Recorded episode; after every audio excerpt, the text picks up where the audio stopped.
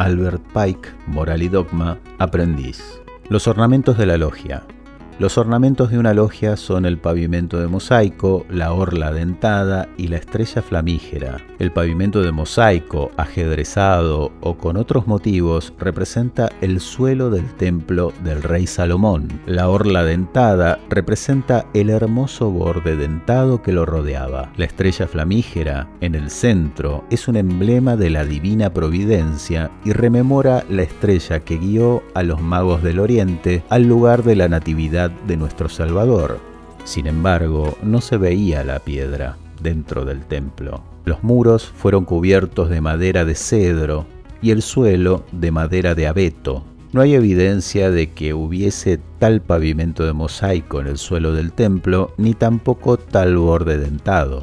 En Inglaterra antiguamente, el tablero de trazo estaba rodeado de un borde dentado, y es únicamente en América donde tal orla dentada se coloca alrededor del pavimento de mosaico.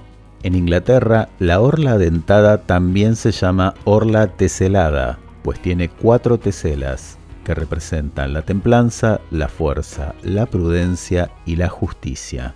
El pavimento, alternativamente blanco y negro, simboliza, se pretenda o no, los principios del bien y el mal acorde a los credos egipcio y persa.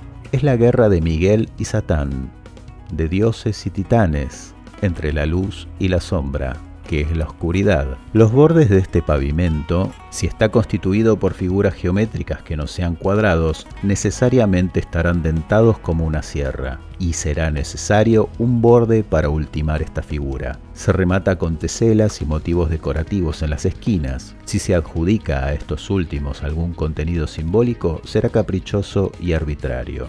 La estrella flameante, Originalmente representaba a Sirius, precursora de la inundación del Nilo, así como del dios Anubis, compañero de Isis en su búsqueda del cuerpo de Osiris, hermano y esposo de ambos.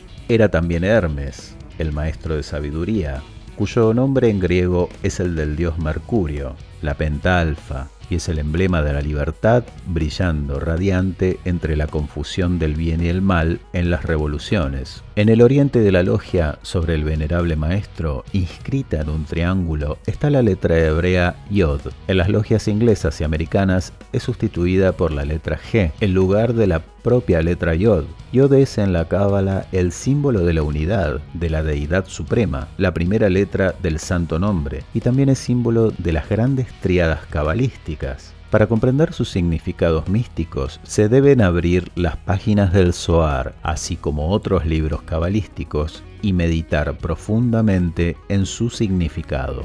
Baste decir que es la energía creativa de la deidad representada por un punto y que ese punto está en el centro del círculo de la inmensidad. En este grado es para nosotros el símbolo de la deidad no manifestada, lo absoluto, quien no tiene nombre. En las viejas lecturas, nuestros antiguos hermanos ingleses decían, la estrella flamígera o gloria en el centro nos orienta hacia esa gran luminaria, el sol que ilumina la tierra y dispensa bendiciones a la humanidad.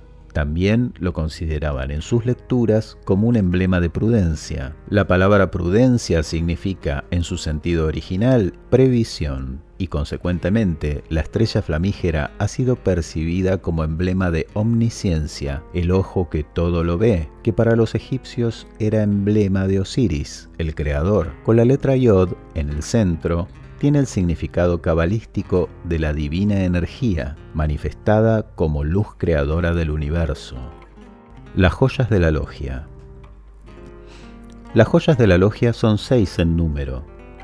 Tres de ellas se denominan móviles y las otras tres inmóviles. La escuadra, el nivel y la plomada eran llamadas antiguamente y con propiedad joyas móviles porque pasaban de un hermano a otro, es una innovación denominarlas también inmóviles por tener que estar siempre presentes en la logia. Las joyas inmóviles son la piedra bruta, la piedra cúbica y el tablero de trazo o tablero de caballete. El punto dentro del círculo. Nuestros hermanos del rito de York sostienen que en toda logia bien gobernada hay representado un punto dentro de un círculo.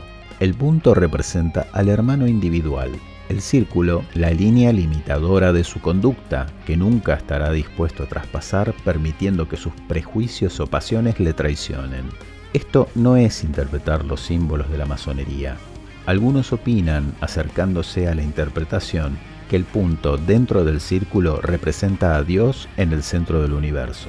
Es un signo egipcio habitual para el Sol y Osiris, y aún hoy en día se emplea como signo astronómico de la gran luminaria. En la Cábala, el punto es la letra Yod, la energía creativa de Dios, irradiando con luz el espacio circular que Dios, la luz universal, dejó vacío para crear los mundos al retirar su sustancia de luz de todas partes excepto de un punto. Nuestros hermanos añaden que el círculo está flanqueado por dos líneas perpendiculares y paralelas que representan a San Juan Bautista y San Juan Evangelista, y por encima se encuentran las sagradas escrituras. Y mientras un masón se mantiene circunscrito dentro de sus preceptos, es materialmente imposible que hierre. Sería una pérdida de tiempo abundar en esto. Algunos escritores han imaginado que las líneas paralelas representan los trópicos de Cáncer y Capricornio, que el Sol roza en los solsticios de verano e invierno, pero los trópicos no son líneas perpendiculares y la idea es meramente caprichosa. Si las líneas paralelas pertenecían ya al antiguo símbolo, tendrían algún sentido más recóndito y fructífero. Probablemente tenían el mismo significado que las dos columnas J y B, significado que no es para aprendices, y en cualquier caso puede encontrarse en la Cábala. La justicia y la piedad de Dios se encuentran en equilibrio, y el resultado es la armonía, pues una sabiduría perfecta y única impera sobre ambas. Las Sagradas Escrituras son un añadido totalmente moderno al símbolo, como las esferas terrestre y celestial a las columnas del pórtico. Al igual que los antiguos, la masonería considera la templanza, fortaleza, prudencia y justicia como las cuatro virtudes cardinales, y son tan necesarias a las naciones como a los individuos.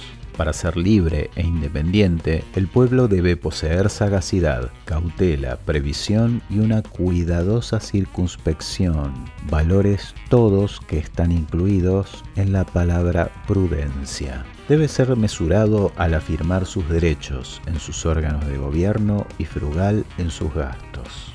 Debe ser osado, valiente, arrojado, paciente ante la adversidad, firme ante los desastres, poseer esperanza entre las calamidades. La nación debe, sobre todas las cosas, ser justa, no inclinándose hacia los poderosos ni oprimiendo a los débiles. Debe actuar según la escuadra, con todas las naciones y las tribus más débiles, siempre manteniendo su fe y la honestidad de sus leyes y actuando con honradez en todos sus acuerdos. Cuando quiera que tal república exista, será inmortal, pues la imprudencia, la injusticia, la intemperancia y el lujo en la prosperidad, así como el desánimo ante la adversidad, son las causas de la caída y ruina de las naciones.